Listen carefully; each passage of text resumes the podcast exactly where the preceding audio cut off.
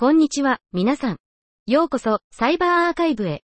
この番組では、科学の最前線に迫り、アーカイブに投稿された最新の研究論文を紹介し、その背後にある興味深いストーリーを探求します。私は、ネルフィ、あなたのホストです。サイバーセキュリティに関連するアーカイブ論文を取り上げ、論文の概要を紹介します。さあ、新しい発見と革新的なアイデアに耳を傾けましょう。本日は、2024年1月25日に投稿された10本の論文を紹介します。1本目の論文のタイトルは、5G Network Security Practices, An Overview Survey という論文です。この文書は、5G ネットワークのセキュリティについての概要を提供し、5G コアネットワークアーキテクチャの様々なコンポーネントと、これらの 5G コンポーネントが提供するセキュリティサービスについて説明しています。また、5G のセキュリティアーキテクチャによって引き起こされる潜在的なセキュリティリスクや脆弱性についても探求し、欧州政府が IoT デバイスの商業化と 5G ネットワーク上のサプライチェーンのセキュリティを確保するための調査文書に基づいて、5G ネットワーク管理者がセキュアな 5G ネットワークを展開する際に考慮すべきベストプラクティスを推奨しています。2本目の論文のタイトルは、3ブロック、クラウドレスプロテクション for IoT システムという論文です。近年、家庭におけるインターネットオブシングス、IoT、デバイスの数が増加するにつれ、情報漏洩の可能性が高まり、それに伴うセキュリティ上の脅威やプライバシーのリスクも増加しています。しかし、未だに IoT デバイスへの攻撃を正確かつ迅速に検出し、防止する方法は確立されていません。多くの既存の IoT 保護ソリューションはクラウドベースであり、効果がない場合もあり、消費者のデータを不明な第三者と共有する可能性もあります。本論文では、AI ツールと古典的なルールベースのトラフィックフィルタリングアルゴリズムを組み合わせて、家庭用ルーター上で効果的な IoT 脅威の検出を行うことを調査しました。結果は、わずかなルーターのハードウェアリソースの上昇により、既存の人気のあるソリューションと同等またはそれ以上の効果を発揮し、行政の IoT 機能に影響を与えることなく、クラウドサービスや第三者に頼らずに、典型的な家庭用 IoT ネットワークを保護することができることを示しています。3本目の論文のタイトルは、A quantum lifting theorem for constructions of pseudo random generators from random oracles という論文です。ランダムオラクルから構築された疑似乱数生成器 PRG の量子、セキュリティについて研究しました。私たちはリフティング定理を証明しました。これは、もし PRG がランダムオラクルに多項式解のクエリを行う古典的な敵に対して無条件に安全である場合、同じ意味で量子的に対しても無条件に安全であることを示しています。興味深い独立した結果として、私たちは疑似決定的量子オラクルアルゴリズム、つまり、同じ値を繰り返し実行しても高い確率で同じ値を返す量子アルゴリズムは、多項式解のクエリで計算量が無限大でもクエリ数が多項式に増加するだけの古典オラクルアルゴリズムでシミュレートできることを示しました。これは、私たちのリフティング定理が、ランダムオラクルに対して量子クエリを行う PRG に対しても成り立つことを帰結します。4本目の論文のタイトルは、All of Me Mining Users' Attributes from Their Public Spotify Playlists という論文です。デジタル音楽ストリーミングの時代において、Spotify などのプラットフォーム上のプレイリストは個人の音楽体験において重要な役割を果たしています。人々は自分の好みを表現し、お気に入りのアーティストを発見するために自分のプレイリストを作成し、公開しています。また、ソーシャルコネクションを促進するためにも利用されています。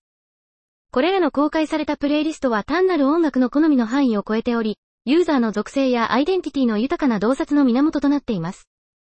例えば、高齢者の音楽の好みはフランク・シナトラに傾き、一方、ティーンエイジャーの間ではビリー・アイリッシュが人気です。これらのプレイリストは、ユーザーの多様で変化する音楽的アイデンティティの窓となります。本研究では、Spotify ユーザーの属性と公開されたプレイリストとの関係を調査しました。特に人口統計、習慣、または人格特性などの個々の属性と関連する繰り返しのある音楽的特徴を特定することに焦点を当てました。このため、739人の Spotify ユーザーを対象にオンライン調査を実施し、1286の公開プレイリスト、20万以上のユニークな曲、5万5000のアーティストを含むデータセットを収集しました。詳細な統計分析を通じて、まず、ユーザーの Spotify プレイリストと現実の属性との深い関連性を評価しました。例えば、オープン性の高い人々は多様なアーティストをフィーチャーしたプレイリストを作成する傾向があり、女性ユーザーはポップや K-POP の音楽ジャンルを好む傾向があります。これらの観察された関連性をもとに、ユーザーの属性の正確な予測モデルを作成し、ディープセットアプリケーションを提案しました。このアプリケーションは、多くのユーザーの属性においてベースラインを上回る性能を発揮します。5本目の論文のタイトルは、キャリー・ユア・フォルト Carry Your Fault, A Fault Propagation Attack on Side Channel Protected Based Chem という論文です。量子コンピュータに対する耐性を持つ暗号アルゴリズム PQC の中でも、学習に基づく誤り、る、問題を気にしたものは、近年、いくつかの物理攻撃の対象となってきました。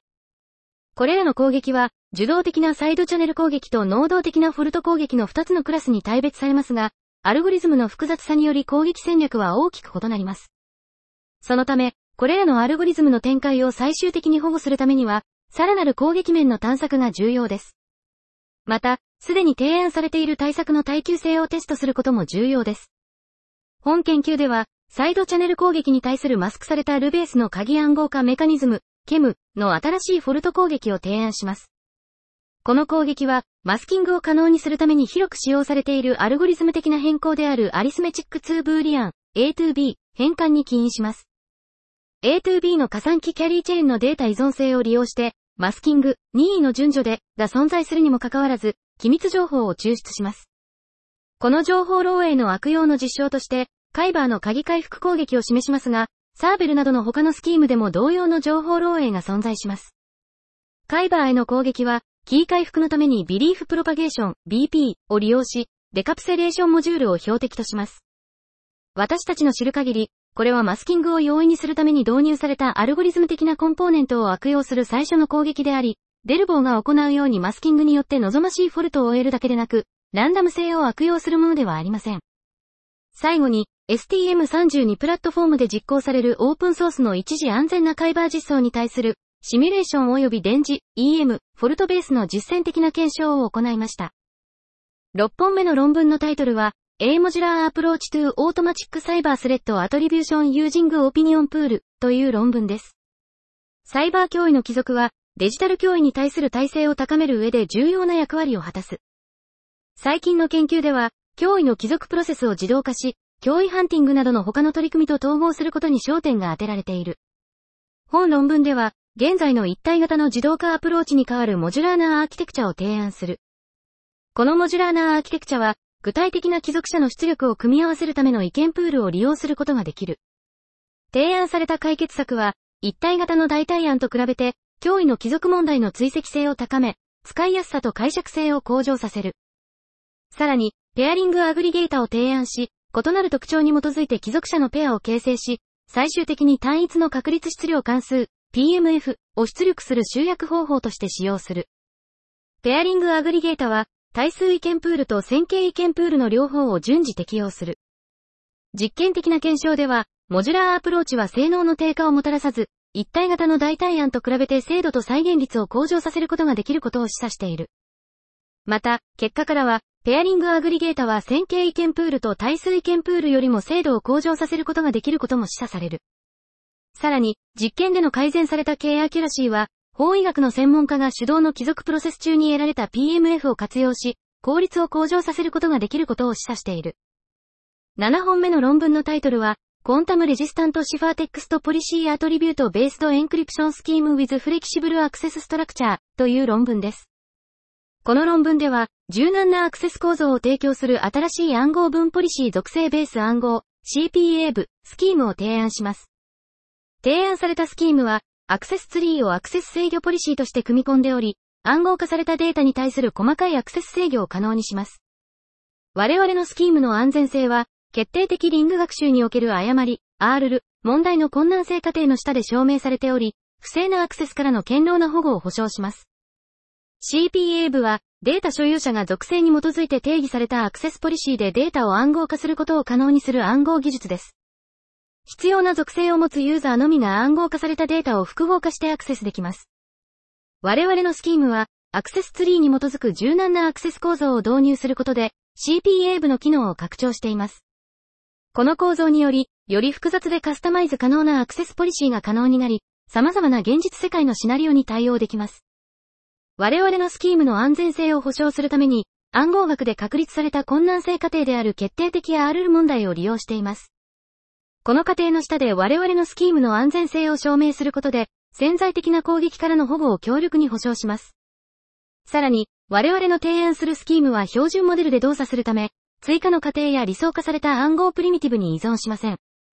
これにより、我々のスキームの実用性と適用性が向上し、現実世界での展開に適しています。我々は、広範なシミュレーションと既存の CPA ブスキームとの比較を通じて、我々のスキームの性能と効率を評価します。その結果、我々の提案手法の有効性と拡張性が示され、様々な領域での安全かつ柔軟なデータアクセス制御の可能性が示唆されます。8本目の論文のタイトルは、スパーストランスファーエーブルユニバーサルシンギュラーベクターズアタックという論文です。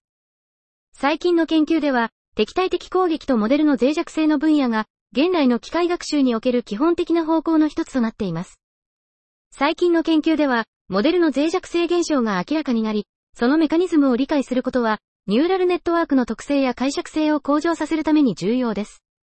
本論文では、新しいスパースなユニバーサルホワイトボックス敵対的攻撃を提案します。私たちのアプローチは、隠れ層のヤコビアン行列のドル、P、Q、ドル特異ベクトルにスパース性を与える切断されたべき情報に基づいています。イメージネットベンチマークの検証サブセットを使用して、提案手法を様々な設定で分析し、5%のピクセルのみを破壊し、256のサンプルを使用しても50%以上の欺瞞率を達成するなど、密なベースラインと同等の結果を得ました。また、私たちは、人間のタスク解決能力に影響を与えることなく、より高い攻撃強度を許容することができることも示しました。さらに、構築された接道が、欺瞞率を著しく低下させることなく、異なるモデル間で高い転移性を持つことを調査しました。私たちの研究結果は、最新のモデルがスパースな攻撃に対して脆弱であることを示し、頑健な機械学習システムを開発することの重要性を強調しています。